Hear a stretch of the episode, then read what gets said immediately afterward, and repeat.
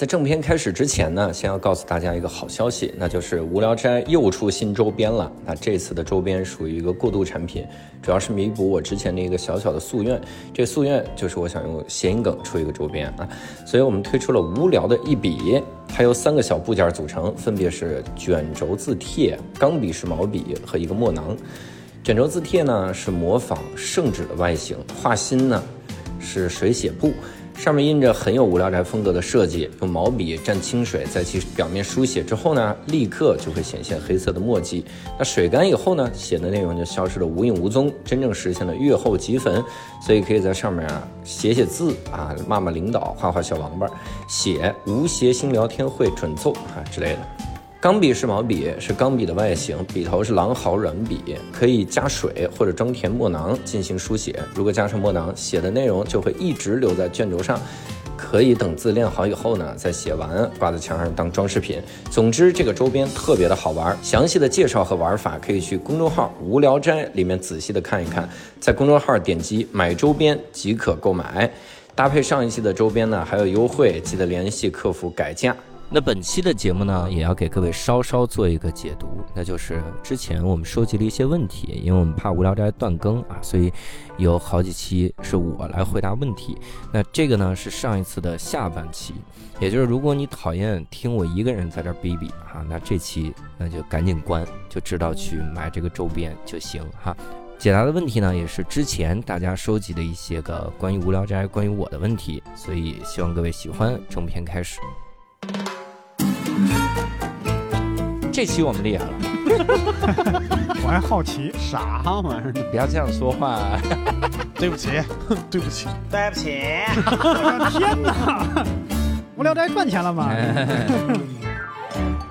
Hello，大家好，欢迎大家收听这期的无聊斋，我是教主。哎，这期我们厉害了啊，因为这期又是我一个人啊，我一个人给各位聊一聊，这个会接着上次我们聊的那个叫。各种问问题的那个那个部分，然后继续给各位聊。上一期呢，我们主要是回答了一些关于喜剧的相关的问题，然后这一期呢，我们可能有一些是问我的，有一些是问无聊斋的，然后还有一些是问我的意见的，但这些都是可以问的啊，只是百无禁忌。所以我们这期可能一口气儿都给他聊完得了，也不录三期了。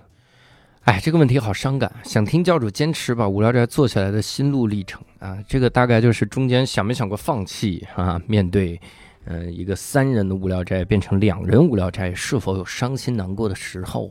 面对大家的恶评，哈，有没有痛哭流涕的时候？这些可能都有，但我觉得是这样的，就是我做无聊斋一直以来啊，没有太大的期待。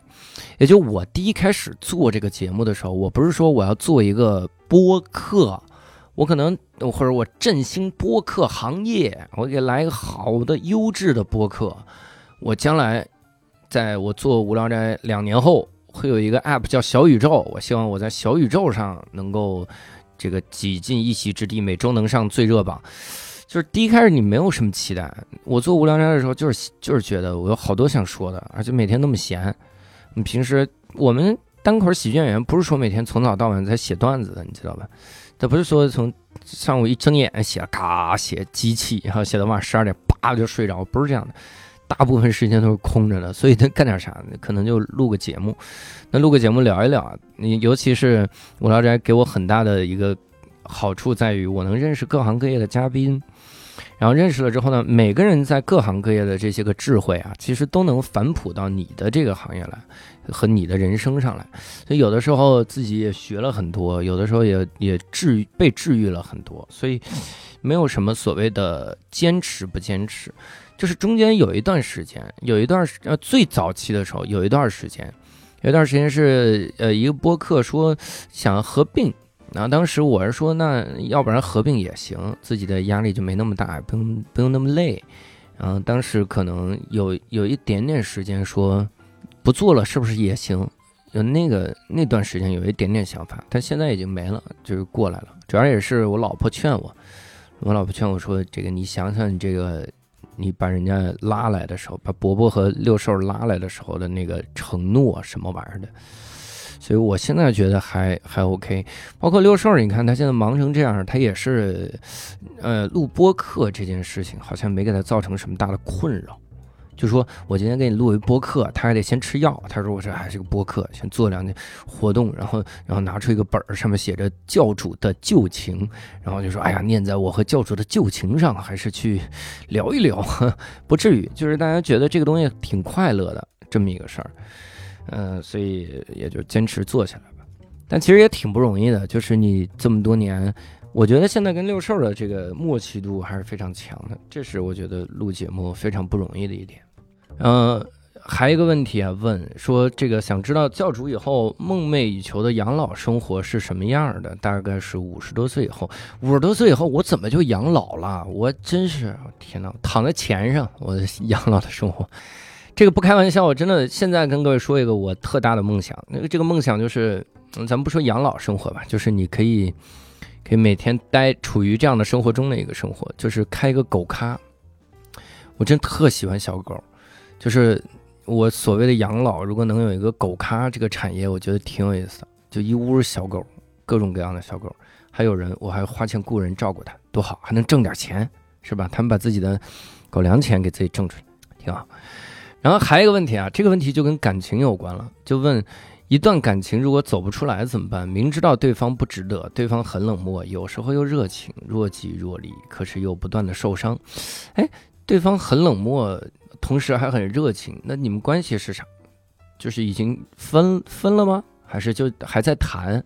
谈的时候若即若离啊？那我觉得是不是就坦白的沟通嘛？别的我也不知道，但我觉得沟通是唯一的方法。如果没有了沟通，好像就够呛。彼此都应该说自己的感受嘛。我觉得感情里面最忌讳的就是你猜，还以及你猜我怎么猜，哎，你猜我能不能猜到？你怎么猜我怎么猜？就就就很害怕这种。所以我觉得最最重要的还是沟通聊，就是这个两个人要的感情到底是什么样啊？理想中的感情是什么样？因为彼此对于这个感情的里面距离的判断啊，还真是不一样。因为有的人他就喜欢那种就是。黏着的，有的人他就是喜欢这个，这叫这叫什么？有一定的距离感。哎，有的人觉得一周应该见七天，有的人觉得就应该见一天，有的人觉得一天就该见七次，他是这样的。所以每个人他是不太一样的。但我个人认为还是稍微聊一聊比较好，这可能也是唯一的方法。聊完了，你知道对方的感情，呃，就真知道对方的这个东西就行。而且如果是明知道对方不值得，我就觉得很奇怪。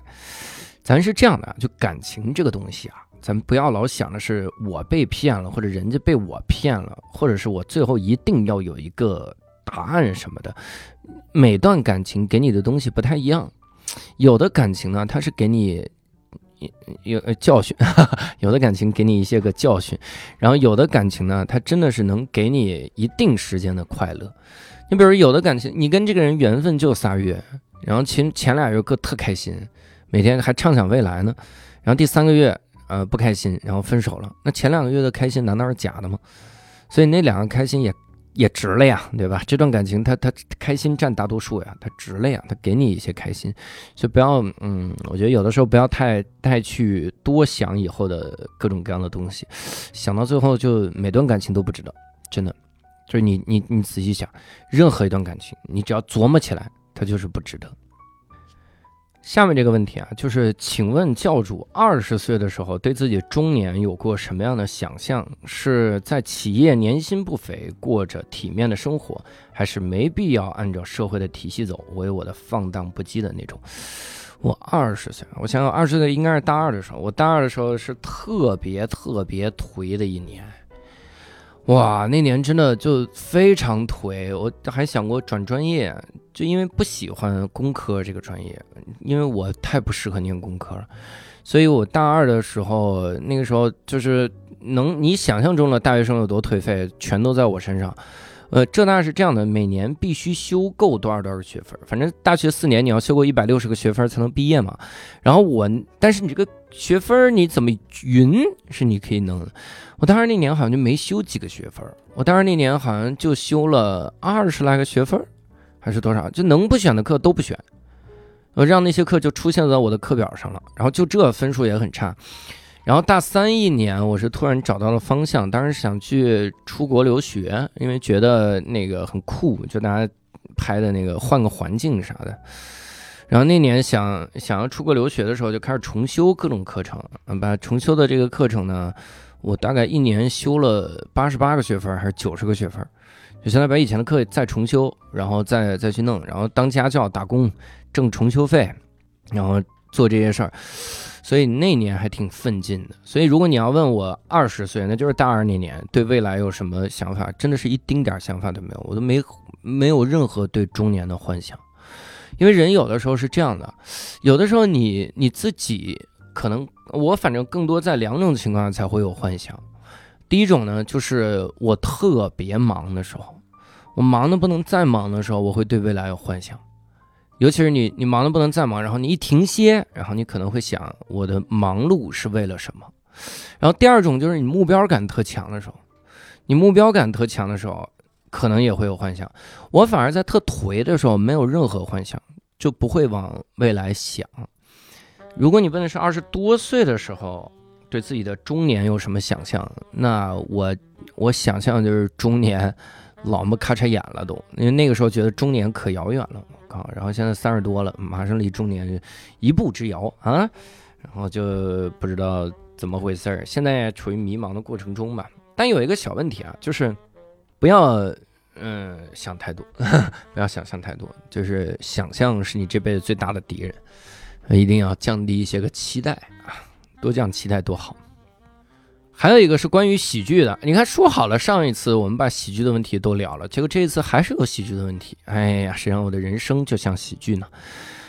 嗯，说想问一下教主，你一直都是说单口喜剧的，你面对一些新的喜剧形式，比如说像什么面漫才之类的，会觉得一下子 get 不到笑点或者对不上电波吗？你对他们的看法又是什么样呢？因为我发现有些朋友能听单口喜剧，但 get 不到即兴喜剧或者漫才之类的，所以想听听教主的看法。呃，get 不到就 get 不到嘛，就人这辈子是相当残酷的，就人的个体之间一个很大的残酷性就体现在幽默感。你对每个喜剧形式都有感觉，都觉得很逗，那真的是太厉害了。我有的时候，你看我我听一些漫才，我也听不进去，真的。你看我虽然强调很多次我喜欢漫才，但很多百分之四十的漫才我都听不进去，我觉得好无聊啊。可能因为我不懂日语，如果懂日语可能有意思。像包括他们的史相、他们的演绎、他们弄那些的时候，我觉得很无聊，我听不进去，get 不到笑点。包括单口喜剧看多了之后，我看国外的专场很多也是不好笑的，因为你看太多了之后，很少有一个笑能让你笑出声来那种，因为你看太多了，你看太多优秀的作品了，所以大部分的东西对你来说就是麻木的，就你理智知道这个好笑，你心里知道嗯好笑。但你不会哈 哈哈笑出来那种，所以呃，其实你能不能接受每个形式，我觉得不重要，重要的是你接受的那几个形式，你真的很喜欢就行。所以也没必要说是给别人。我见到有朋友就是硬拉着来看单块喜剧，也或者硬拉着来看即兴喜剧之类的，然后对方 get 不到笑点。呃，当然第一可能是台上演的的确没什么笑点。第二呢，就是你们不同的人，你们的确是不同的人。我见有的那说单口喜剧的朋友看即兴喜剧根本就看不进去，还有那说单口喜剧的人说的特别的烂，然后去玩即兴喜剧一下就爱上了，然后就特喜欢即兴喜剧，就一直在深耕即兴喜剧，这都多了去了。每个人他真的逗笑逗笑每个人的方式完全不太一样，所以一定要嗯，就是接受这种差异啊。get 不到，别硬别别硬 get。我现在看日本的什么狂言落语，有些看落语，我其实真 get 不到笑点，这个没没办法。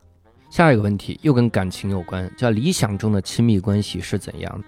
理想中的亲密关系应该是能够享受不尴尬的沉默，就你不会觉得两人之间的沉默很尴尬，这就是理想中的亲密关系。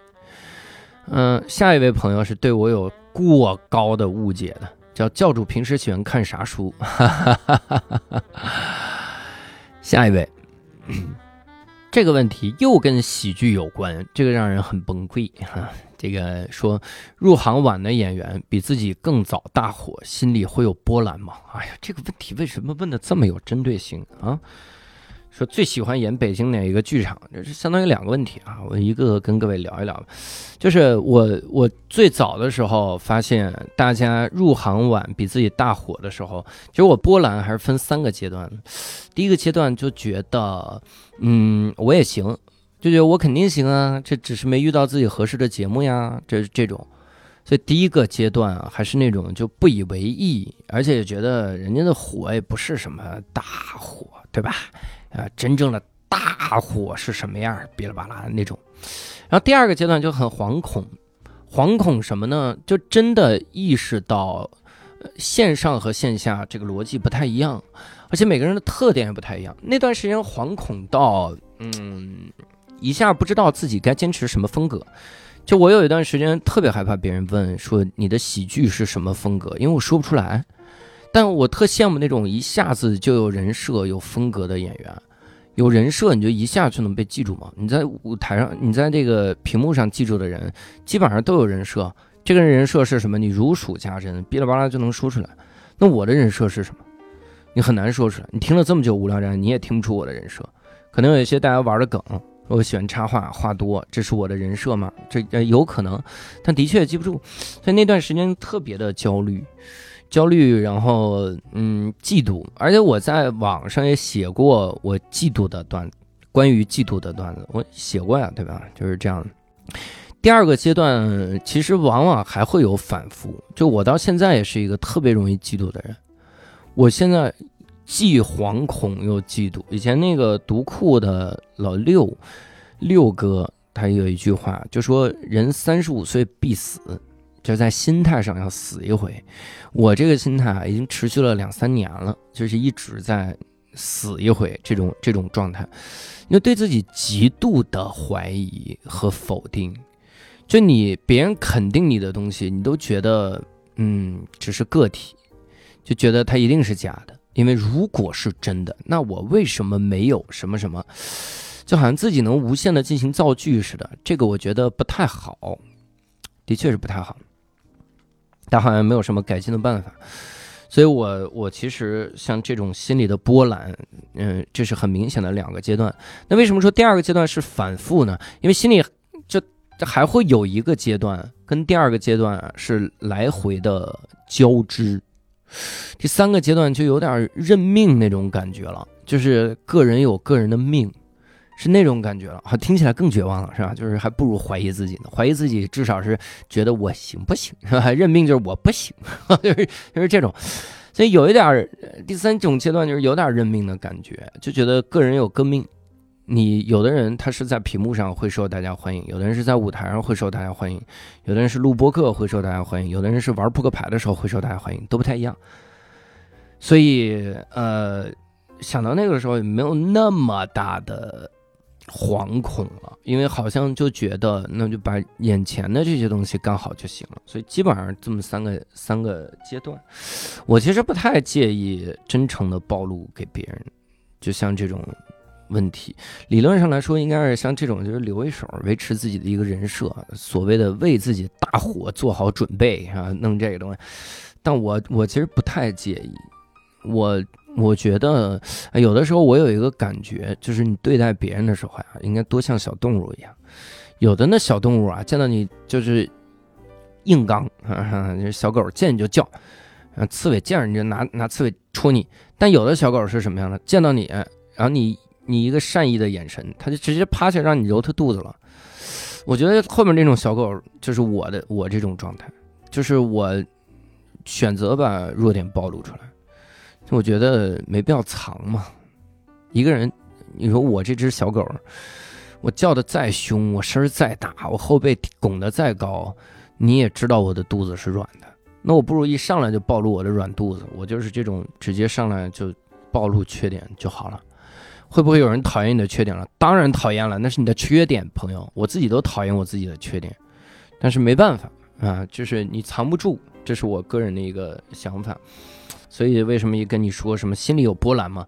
我说啊，当然有，告诉你这么几个。其实更官方的应该是讲，心里有波澜吗？完全没有啊。对于入行晚的人，我心里充满了祝福。我认为每一个入行的人都应该在这个行业里找到自己的位置。我也要向后辈看齐的同时，自己也要不断的精进，再次表达我的祝福。像这种屁话就没必要说，我觉得这玩意儿说出来挺挺没劲的，所以我我可能就比较真诚，告诉你这种。但如果我选择了真诚，然后你选择了失望，那我真是没办法。你说我看，没想到你心里有波澜，你是这种人，他娘的，那我也没办法呀，是？他最喜欢演北京哪个剧场？最喜欢演倒谈不上，因为每个剧场我觉得对我来说就是一个剧场。哎，我们的演出说实话有点时间太不固定了，就不是说我这两年都在这个剧场演，不是这样的，就是他他千变万化，他各种各样来演，那你怎么办呢？你你到处选，你没办法，没有绝对冷的场子，也没有绝对热的场子，所以你这个这这还真是没辙。它就是对我来说，更多就是一个地儿，是这样的地方。还有一个问题，也是跟喜剧有关，真好。说单口喜剧是上舞台演自己，怎样理解这个自己？就是你生活中的样子吗？还是你最真实的自我？首先，上舞台演自己不是单口喜剧，这是单立人的口号，这是单立人，单立人希望你上舞台演自己。这个自己是什么呢？是生活中的样子，还是你最真实的自我？这个自己就是真诚。你真诚的感受就行。你在舞台上表达的是你真实的想法、真诚的感受。你这个人很真诚，你真不真诚，观众一眼就能看出来，的确是这样的。所以你就表达自己就行，不是说我这个你上舞，我生活中啥样，上舞台就是啥样啊？那那那干为什么呢？想不明白，为什么要看这个呢？那我在生活中看你不就行了吗？呃。哎，还有一个说想听听教主讲自己的旅行去过的城市，想去的城市，想退休后定居的城市，哈，各种城市。我想要去旅，呃，我去过的城市，它就很多，但是大多数都是出差，然后演出，也没机会好好逛，体验体验这个城市。你要说想去吧，我其实特想去西南那边的很多的城市。我现在有点向往那种，就是特云淡风轻那种那种城市，最好不要有山，我讨厌山，我讨厌爬山。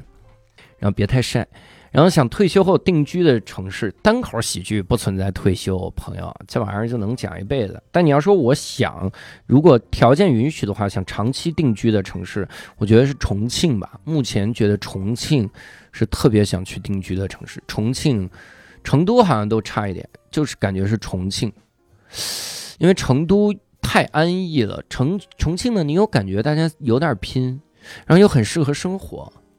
那种感觉，然后在上海我就会很自卑，我就是不知道为什么啊，这个我就，然后在想呃教主想问问你是怎么做到执行力这么强？我执行力不强，我有很多不想干的事儿是拖到最后一秒才干，我只是看起来执行力强。然后下面一个问题想提问教主平时会怎么排解压力和负面情绪？从喜剧从业人员或普通人角度都行。就感觉今年以来大家都挺难的，而教主又能给人一种善于自我调节的感觉，希望能分享一下。我的善于自我调节不就是讲成段子吗？当你把这个段子讲出来之后，大家都笑了，你就会知道这事儿是假的吗？这事儿它就是个段子，这事儿它很好笑，你的想法它很荒谬，它是这种感觉，所以那你就自然而然排解。但实际上我有很多啊跟喜剧相关的压力，你这玩意儿就很难讲成段子，对吧？你比如我刚才也跟你说过，我我第二阶段，我人生这什么人生？我那个第二阶段，我嫉妒呀，我恨自己啊，对吧？我这这这我已经讲了段子，但没用，我这个情绪还在这儿，我怎么讲？我认命了，我这玩意儿怎么讲？讲不了段子，讲出来就特悲，然后不好笑，可能记忆还没达到吧。所以有的时候排遣压力啊，还有一个方法，真的是养宠物。我天哪，你见到你们家小狗，见到你们家小猫。见到你养的小蛇，你就完完全全没有任何压力了啊！因为被蛇咬了一口，赶紧先止止住毒。所以这个排解压力什么的，养宠物是个不错的方法。然后可能我会运动，运动也也也挺好的。嗯，最好是出汗那种运动。但有的时候我健身就出汗，你说这，我真太爱出汗了。我跟你说，你一下负面压力就没了。因为你你背上有很多压力，在做深蹲是吧？这种，所以一定要那样。但如果真的是心理上的压力，我建议都是用生理来解决。就你心理上压力特大，你就让自己累，你让出汗，你自己泡温泉，这是身体。如果是身体上的压力，我就建议用心理来解决。就躺那儿，然后自己心里啊去想点啥，或者是看看啥，看看书什么的玩意儿，就这种。好，有一个问题说：“亲爱的教主，可以问问日常怎么学英语吗？不为应试。”啊，这个地方其实给各位推荐一本书，那本书还挺好的，叫《把你的英语用起来》。这个书真的是我见过的很好的、很科学、很高效的来讲怎么学英语的书。它这个学英语就直接读原著，而读原著你可以从国外的婴幼儿读物读起，就是这种，我觉得挺好。这书叫《把你的英语用起来》，可以试试看。像听力什么的，因为你日常生活中你所谓的学好了英语，其实就满足一个能看懂，然后能说能听就行，写的文笔很屎，一点问题都没有。下面一个问题就跟我的托儿似的，这个问题就好，说你可以把你的各个专场的名字列举一下吗？各个专场的名字，那来吧。第一个专场的背水一战已经发售了 CD，大家可以在淘宝搜索“背水一战”。赞就是点赞的赞，来搜到那我的发行的 CD，朋友可以买到啊。然后第二个专场呢叫装鞋不二，在优酷搜索装鞋不二，或者搜索单口喜剧，或者搜索教主就能看到。第三个专场叫三倍奉还，我把它拆了。第四个专场叫天生有意思，我把它拆了。第五个专场叫真孤独无双五，这是一个故事专场，一直没排，一直没改，一直没上。所以这个还可以期待一下。第六个专场伊卡洛斯全国巡演中，然后第七个专场叫身心俱疲，这还是没有没有弄出来的专场，就是已经弄好了，但还没有上市，还没有面面对大家。同时，我在微博和 B 站，呃，以及抖音和优酷都传了一个我新的专场。这个专场就是把一些个刚才所谓的拆了的专场里面的一些东西拼拼凑凑弄了个专场。这专场还挺好的，叫天生有意思，可以去看一看。哎，这个问题我觉得挺有意思，叫想知道教主当初选择全职做喜剧的时候是什么心情？会不会为不确定的未来感到迷茫和焦虑？会不会担心选错路？为啥现在这样问呢？因为即将面临秋招，感觉没什么勇气在如此不好的大环境里为自己做出选择。选择你才秋招，你看看，真的选秋招，你真的你想选什么选什么，太年轻了，年轻就是资本。当然也别别跨行太太频繁就行，跨行那基本上就是重来了。所以选定行业可能还是比较重要的。我当时有没有迷茫和焦虑？太迷茫了，就是不停的跟身边人聊，先问后路。我就跟黄志忠，我深夜都聊。我说志忠学长，你当时是怎么选择以辩论为职业的呀？能吃饱饭吗？吃不饱的时候怎么样？啊然后他凌晨也给我回，他说我呀，这个当年啊选的时候是这样想的，如果我。继续学会计，世界上就多个三流的会计。如果我当了这个辩手，世界上就多个一流的辩手。那肯定后面这个听起来比较酷。然后他说他有没有那种很迷茫的时候，就是自己感觉别的人啊挣大钱那种时候。他说有有，但是那个时候你就要想你自己到底得到了啥。你得到的是自由，是吧？就自由的时间，然后自己的喜欢的事业，你能继续一直做辩论，这些东西你是用多少钱能买来？所以他是这样安慰自己，有过那样的时期。所以我那段时间特别迷茫，我天呐，我到处找人聊，包括我在新东方的时候，我也跟人聊。我在新东方的时候，当时是这样的，我最早不是有一次要辞掉管理岗嘛，我找我们那个我的恩师陶然。跟他吃了顿饭，吃饭的时候我就说我想辞管理岗，然后多点时间做喜剧。他那个时候就跟我说，那才是一八年啊，他就跟我说，他说你应该全职做喜剧，就是北京，就是北京小孩，你又饿不死，对吧？因为你你家在这儿，你家里人救济你都行啊，你就全职做嘛，努力的去拼几年。哎，当时其实应该听他的，一八年早点开始做啊，这样的话就早点饿死。然后。但的确是，就是当时特迷茫。你像一八年问陶然，那相当于我从一八年就开始纠结这个事儿，特别的迷茫。然后二零年年底才下定决心嘛，所以你这是是吧？那迷茫焦虑很正常，因为你人是面对未知都都都迷茫。但你要说选择有没有对错，你从一定的角度来说，人的每个选择都是错的，因为你不知道另一个选择到底好不好。如果从这个角度来说，那你每个选择都是对的，因为另一个选择有可能更糟糕，所以就是选一个在你目前来看开心的就行。但我个人真的是建议做选择的时候不要想太远，哎呀，有的人恨不得做这个选择啊，说我进这个公司，他能干四十年吗？我天哪，四十年后还有没有这行业呢？对吧？你琢磨琢磨啊！我可是过来人，我是教育培训行业出来的，我还不知道。我说这句话没争议吧？我说这句话，没有人会觉得我没资格吧？对吧？你得想想还有没有这行业，所以就别别想那么远，想好现在的，挣钱挣得多，赶紧干的是吧？就是这种。问我下一个问题，问测过 M MBTI 吗？你觉得对你来说准吗？啊，我还真测过，我测的我是 INFJ 这个性格。然后我觉得挺准的，因为你是按准的选的呀，对吧？你就是那旅行的时候要不要做计划？要啊，要啊，只不过都是我老婆做而已。但如果我要随意的去旅行，我会特惶恐，我就必须得稍微规划一下，一定得有个什么东西才行。我我不太受得了特随性，什么说走就走旅行，我不太受得了这个。所以他我我测过，而且我是这样的，我当时测了一个，我在微博上花十九块九测了一个。测了一个之后呢，然后我说我是 INFJ，然后王天晓，然后跟我说说那你是 N F J T 呀，还是 N F J A 呀？我说这怎么还分这么细呢？我那没有啊。他说我这个有，我给你测一下。然后他扔给我一个链接，这个链接是直接就从国外翻译过来的。我当时第一想法是完了，我这链接测出来不是 N F J，我不是我就 我到底啥性格？然后结果这个链接我测出来也是 N F J，。所以就是我觉得还挺准的，啊，这个时候你不得不相信挺准，因为两套不同的测试测出来是一模一样的东西。当然还是说那个，因为你的答案是准的嘛，你就按自己真实的选的嘛。所以我觉得对我来说还行。至于 INFJ 这个性格到底是怎么样，我觉得都不重要，是吧？这个我觉得挺有意思，叫除了老师和喜剧演员，还有其他想尝试的职业吗？我小时候啊，特想尝试。咖啡店老板，我不知道为啥，小时候觉得一个咖啡店里面，然后还能供大家阅读，你能当这家店的老板，你觉得特牛。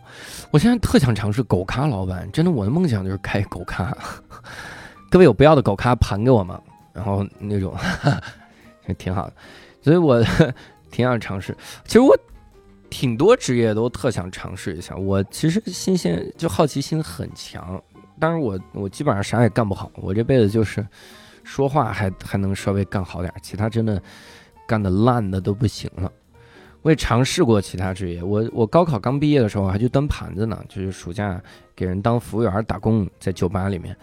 然后那个时候就坚定了再也不要当服务员。我的天哪，每天晨昏颠倒，酒吧里的服务员啊，酒吧里的服务员，然后晨昏颠倒，凌晨四点回家，然后下午五点上班，然后你你你四点回家，你一睁眼有可能就下午三点了。哇，那你那剩那一小时你玩不玩？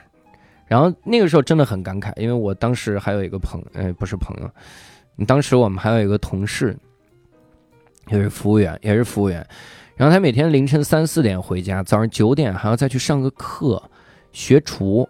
他说这样他会做菜了，以后就能当厨师，中午中午还能去炒个菜，一个月能多挣一千两千块钱。哎呦，真的那个时候我那是我第一次对社会。有了了解，我就觉得就千万不要无病呻吟，看看人家，就有这种感觉。所以可能很多职业都尝试过，但是嗯，不太想，不太喜欢。总之还是不太喜欢。最重要的原因还是干不好。由于不喜欢，由于干不好，所以不喜欢嘛。哎，还有一个又问了一个这个。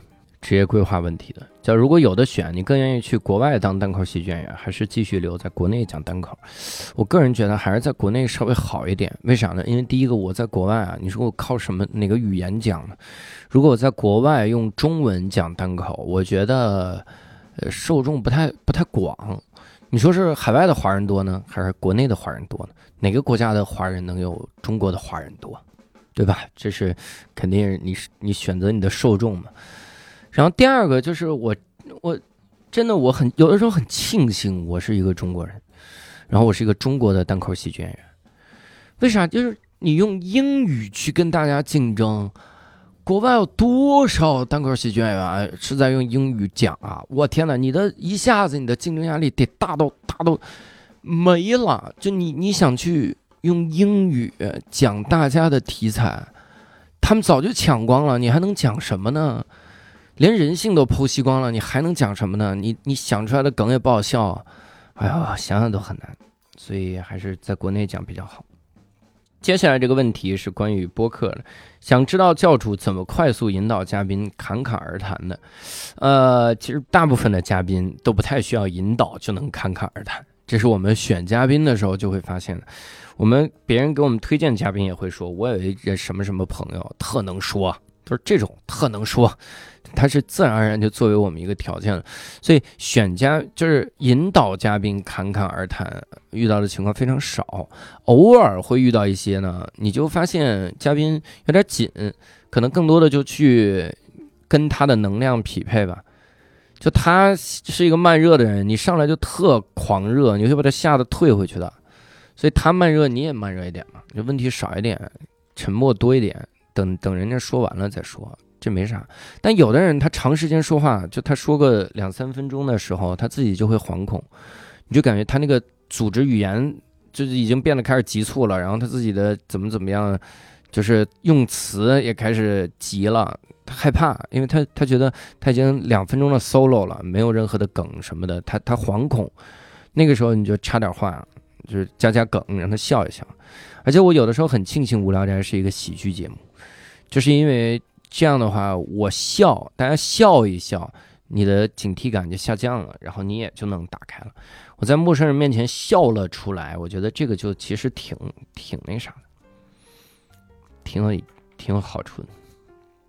嗯，还有一些问题啊，这个问题叫做了那么多期无聊斋，教主自己最喜欢的是哪一期，或者是哪一些排名有没有可能会有先后？我自己我其实每期都挺喜欢的。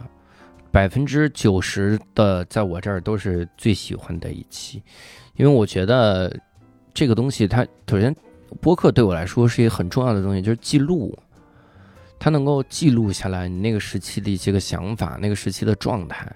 如果你听我很早期的东西，你会发现我关注的东西和现在关注的东西也不太一样。那个时候还是一个快乐的、不焦虑的少年，我天哪！所以是这样的感觉，嗯。那第二个问题说，在谐星聊天会的时候，教主客串过一次，当时语气有一丝酸溜溜的说：“我老婆真的很特别喜欢你们的节目。”我当时怎么酸溜溜的？我这人说话就这样，好吧？我听起来就是阴阳怪气的，没办法。说那康大酱是真的很喜欢敌台吗？收听的时候是背着教主偷偷收听，还是俩人一块儿听？呃，基本上。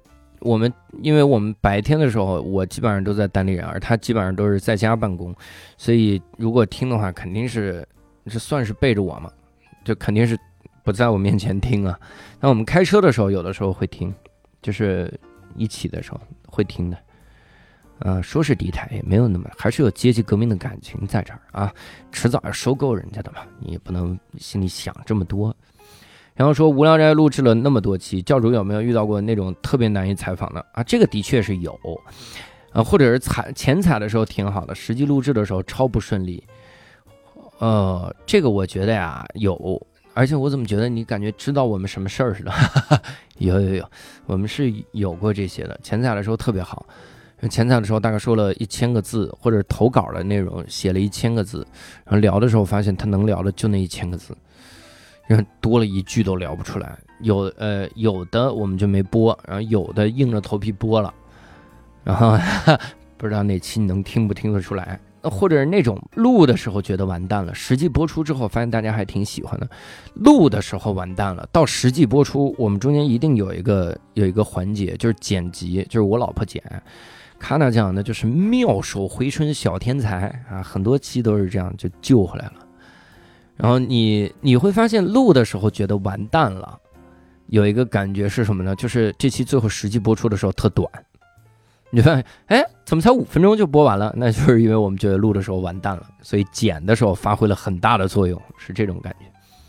这里面又说，前两天在听一个广东单口喜剧演员的播客，哎呀，这都怼到脸上了。广东单口喜剧演员的播客，那应该是那个谁吧？那个 Robin 吧？给教主的评价是单口界的内卷之王，这不是我自己给自己的评价吗？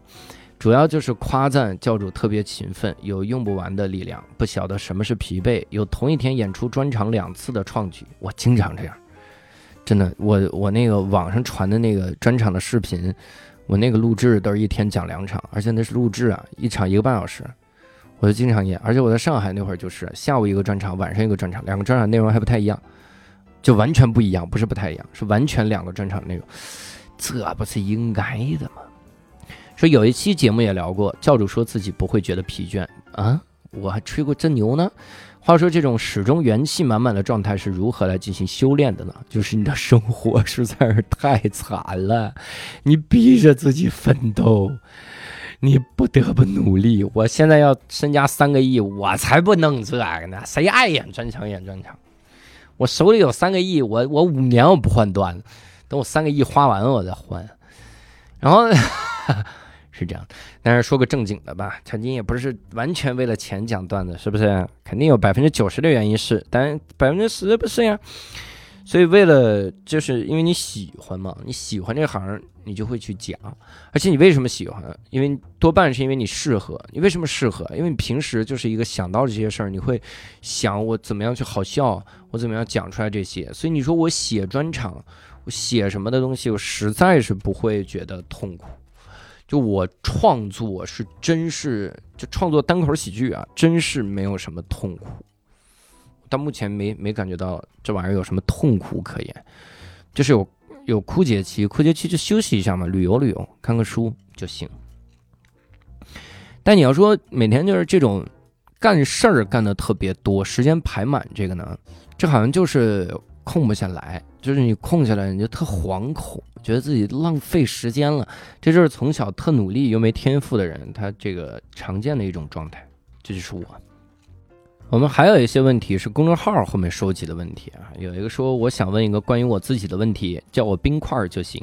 我是三十四群的，我想问，现在这个大环境结婚生孩子合适吗？我是觉得现在孩子的童年都是核酸大白，现在养孩子也难，在一个经济超低的省，自己也没能耐挣大钱，结婚生孩子这两件事都挺难的。如果都不去做，会不会后悔？你这两年啊是核酸大白，后两年你真不知道是啥呢。所以这个事儿你就不能以大环境考虑，你明白吗？就是 你在这琢磨，你说我今年，你看这孩子，他现在。这这这这这孩子他得戴口罩，他才能出门。那过两年，我天哪，你不知道啊！所以你真不知道人生会发生什么。一切我觉得都以自己的自己真实的这个心态为准，不要以大环境为准嘛。那孩子万一将来找工作很难的，那就不生了嘛。所以还是以自己为准吧。如果你觉得老了需要陪伴，需要有个孩子或者喜欢孩子，那我觉得肯定要生嘛。然后，另外就是结不结婚，我觉得结婚这个事儿，你是吧？他至少得啊，是吧？有对象。然后这个，呵呵呵。当然，正经回答一下这个东西，就说如果结婚生孩子都不去做，会不会后悔？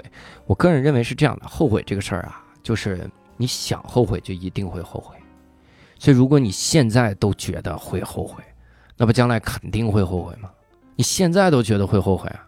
有多少事儿是我们现在一门心思去做，觉得可开心了，然后最后说：“哎呀，好像有点不该做。”结果你现在是：“哎呀，这事儿好像有点不该做，我未来会后悔。”那不将来一定会往这个方向想吗？想着想着就说：“完了，我后悔。”你看，肯定是这样。所以不要以大环境判断，可能就问自己的内心想不想做，想做肯定有想做的办法。你像什么挣不了大钱？我以前经常在想，说什么学区房什么的，孩子受不了小学教育。我那小学，我那小学那什么小学？天哪，那我不也现在活得还好好的吗？对吧？你真是，对你，咱别往上比了，那帮人咱比不了了。咱孩子生出来不是要当一个人才的，朋友们，咱们孩子降生到世界上唯一的目标就是当咱们的孩子。能明白，就是他不是要当一个咱们的人才孩子，他是当咱们的孩子。他降临的那一刹那，他就已经满足这个需求了。你好好把他教育好，你别让他危害社会就行。因为危害社会了，很快就不是咱们的孩子，那是国家帮你教育了。然后再来下面啊，这个说来自十群的朋友。想问一下教主，对于线下喜剧形式越来越往双人或者多人表演发展怎么看？另外，这种形式和以前的小品二人转有啥区别？没往那儿发展，大家就是在不停不停的创新嘛。你想看单人的，你从头你一年到头你全看单人的都没问题。而且往着多人发展，那话剧难道不一直是不是一直多人吗？人家话剧现在还有人做独角戏。我经常就说说咱们观众啊，就就就乐就行，明白吗？就是不要去。担心啊，你你们哎呀，这这这这以后如果是三个人上台怎么办？他还是原汁原味的单口喜剧吗？啊，就开心就行了嘛。你花钱不就是买开心吗？难道花钱买原汁原味单口喜剧吗？我天哪，那我可来不了。下面这个问题说，教主您好，我碰上一问题，我是个喜剧爱好者，平时爱在朋友圈发一些自己觉得很有意思的想法，也加了一些喜剧演员。有一次我去单立人看拼盘演出，发现其中一个演员的演出内容很多都是我朋友圈里面的 idea，只不过加了点呈现。比如其中一个是微信红包很怪，你没抢到钱，不光没有丝毫安慰，还在那儿提醒你看看别人抢了多少。这事儿有一阵儿了，我挺长时间都不知道该怎么处理，也不好破口大骂什么的。哇，那这人品太低了，你就直接把他赶紧拉了、拉黑啊、删除，就是这样。但有的时候是这样的，就有的时候你是会撞梗的，有没有太独特的表达？不是太独特的表达，我个人觉得还是往撞梗的方向思考思考。但如果是非常独特的表达，当时比如你朋友圈都炸了，大家都给你点赞，就这真牛。然后别人给偷走了，我觉得那就是抄袭，这个也很难界定啊。就因为著作权是保护表达，不保护思想，也就最终我保护的是表达的方式，那是什么样？原汁原味。但你要介意，就赶紧删嘛，删了那个人，别加那些个演员朋友什么玩意儿，该维权维权啊，骂他！然后说，我想问，呃，下面一个，我想问的问题是，教主是二次元，那么二次元的身份和思维是否有影响到教主的喜剧播客内容创作？是怎么具体影响的？谢谢，我不是二次元，谢谢，我只是喜欢动漫啊，这个有没有影响呢？它影响了我的世界啊？怎么具体影响的？就是你，你久而久之，因为你。你看动漫，看什么这个漫画啥的，它它是一种表达嘛，它是相当于一种文学嘛。你看久了之后，你的句式、你的你的表达也有点像，你的思思维也有点像，那这不是很正常哎呀，这个问题问，这个问题问啊，教主，我是个比较社恐的人，特别羡慕你这样很能说的人，不会尴尬，能不能给社恐人出几个破冰聊天的话题？这个我真心的跟各位说，我是一个地地道道的社恐，生人一多我就特别崩溃，手心冒汗，我特别特别害怕有很多陌生人在的这种饭局，尬到死，就什么都不敢聊，而且大家都会像这位听众一样对我有刻板印象，知道我是做脱口秀的，全期待我来起话题，但我真的不能起话题，我不会，我特别社恐。我是一个内向的人，朋友们，我是 I N F J，我爱是内向的意思。这个问题其实挺好的，就是这个问题是能能让我说出我一直以来的一个观点，我觉得挺有意思。我喜欢这种问题。像之前听过一个故事，一个人去看心理医生，医生建议他去看城里的小丑演出，他能够让任何人都快乐。但那个人说：“我就是那个小丑。”想问问教主，怎么调试自己的压力和如何防止过去的挫折？阻碍现在的生活，以及如何通过除了当小丑和嘲笑他人这两种方式来让自己变得更幽默。还有一个，怎么和陌生人聊起天？那个，那我告诉你，那个故事我听老多遍了。我一直以来都想扮演那个医生。我跟那个人说：“你去看看城里的小丑演出啊，他能让任何人都快乐。”那个人说：“我就是那个小丑。”我说：“而你不是唯一的小丑，你个傻子！你看看别人的演出吧，给你牛的。”所以，所以呢，其实我作为一个非常优秀的单口喜剧演员，处于这样的巅峰的地位。这个世界上还是有很多的单口喜剧演员的，还是有无数的喜剧演员的，还是有极为多数的搞笑艺人呢。不知道各位知不知道这个冷知识啊？所以我也是能通过看别人的演出获得快乐的。好，他的第二个问题是如何通过除了当小丑和嘲笑他人这两种方式来让自己变得幽默？那就是不要认为幽默只有这两种方式。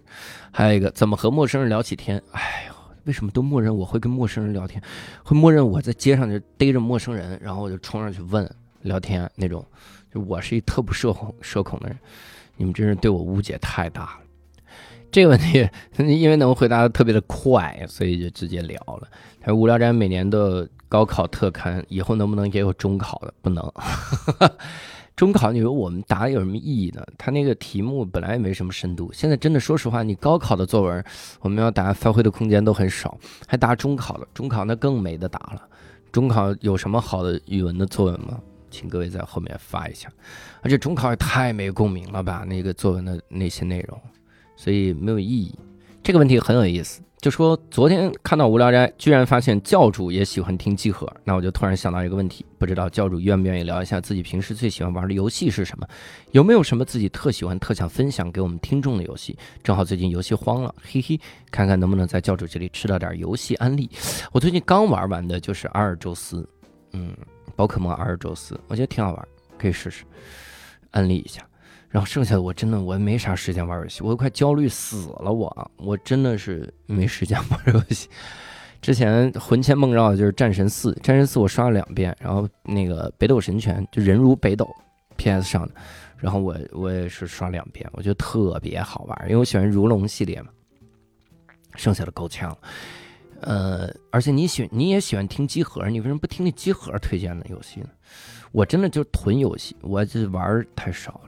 非常长哦，我还玩了星之卡比，也挺逗的。因为我老婆喜欢玩，她玩的时候，弱智小游戏。我们俩还玩那个路易吉鬼屋，也是弱智小游戏，但是挺好玩。如果你是女孩，你玩这个挺好的；如果是男孩也行。